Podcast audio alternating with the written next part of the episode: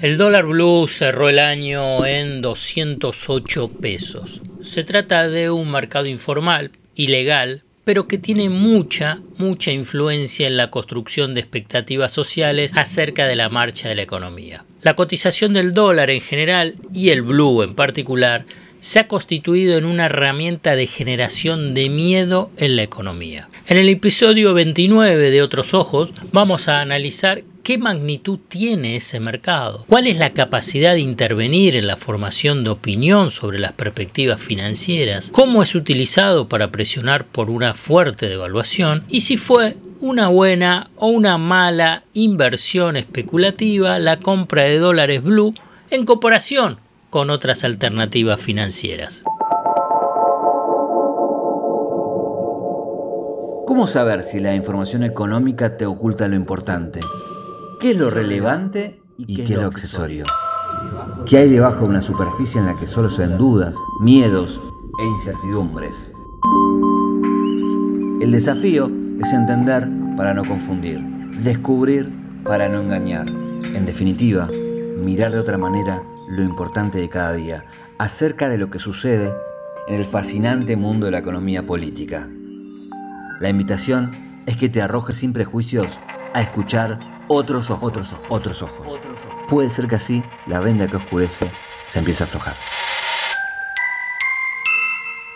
El cálculo de la variación del dólar blue en el 2021 marca que subió 25%, pero para observar con una mejor perspectiva la evolución de esa cotización, se debe precisar cuál ha sido la diferencia contra el pico anterior, que se concretó el 26 de octubre del 2020. En ese día, el dólar blue alcanzó el máximo de 195 pesos. O sea, en relación con el cierre del 2021, la variación es de apenas 6,7% en 14 meses. En este periodo, cualquier otra inversión especulativa fue más rentable y la comparación con respecto a la inflación es abrumadora.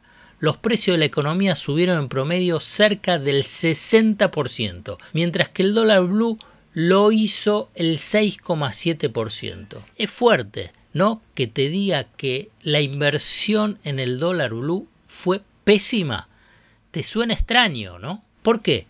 Porque con ese magro 6,7% de suba del blue existe la percepción y convencimiento colectivo de que fue un año de fuertes turbulencias cambiarias? Sí, ese dólar tuvo esa escasa variación y el mercado oficial estuvo bajo estricto control del Banco Central. La respuesta es sencilla y va a contramano de la mayoría del análisis convencional dominante en el espacio público. La respuesta es porque el dólar es una variable política, además de económica y financiera. Es cierto que debido a las varias crisis financieras y cambiarias traumáticas del pasado, o sea, de la historia, de fuertes devaluaciones y turbulencias cambiarias, existe una extraordinaria y entendible sensibilidad de la sociedad con lo que puede pasar con el dólar. Pero también es cierto que la alimentación del miedo a que haya un desborde cambiario es una efectiva estrategia política de desestabilización y de creación de angustia social. Es lo que sucedió antes de las elecciones paso y en los meses siguientes hasta las elecciones de medio término. Luego de la votación,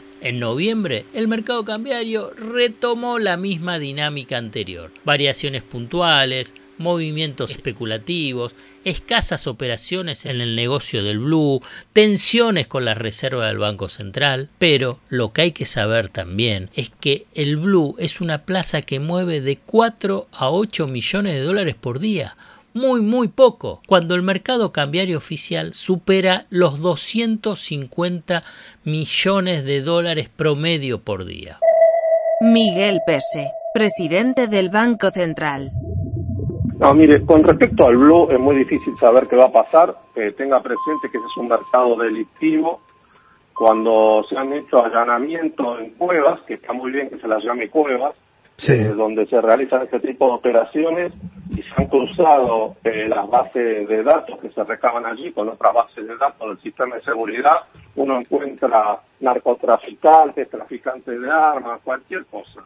Así que ese mercado, que es un mercado que provee al delito, es imposible saber cuál es el tipo de cambio que el delito está dispuesto a pagar. Y lo que ha ocurrido con estas versiones de, dólares especulativos, mire, los montos que se operaron en los días anteriores fueron muy bajos.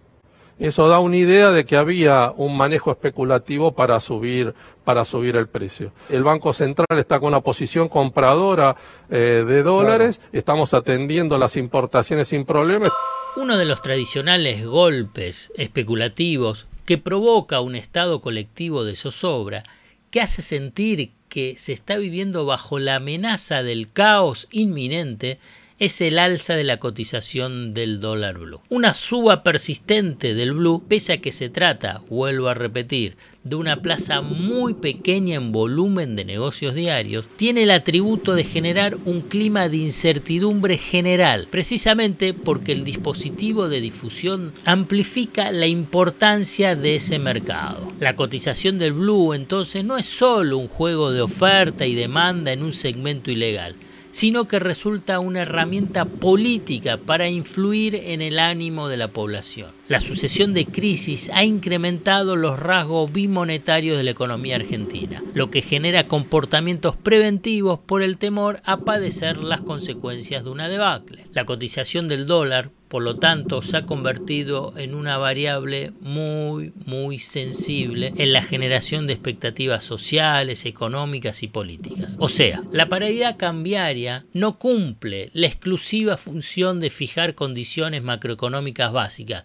como en cualquier otra economía, sino que en la economía argentina es una variable fundamental para crear un determinado clima social vinculado con la situación económica. El alza del blue influye en la formación de expectativas sobre una probable devaluación, pese a que esa cotización, la del blue, no tenga nada que ver con esa posibilidad y actúa especialmente en crear la idea de una situación de desmanejo de la economía. El desafío para neutralizar esa dinámica perversa de generar miedo con el blue no es fácil, más aún porque no se puede asegurar que no vaya a haber movimientos fuertes en el mercado cambiario. Pero lo que sí se puede es eludir el bombardeo permanente de miedos que genera angustias e incertidumbres alrededor de la cotización del dólar blue. El blue, como queda claro, es el arma predilecta para construir esa economía del miedo. En este episodio de Otros Ojos, con cifras concretas y análisis que se pueden verificar a lo largo de la dinámica política y económica, te puede ayudar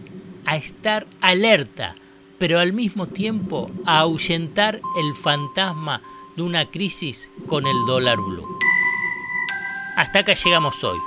Otros ojos te propone escuchar algo diferente para entender algo diferente del torbellino de noticias diarias que nos atraviesa en el mundo de la economía política.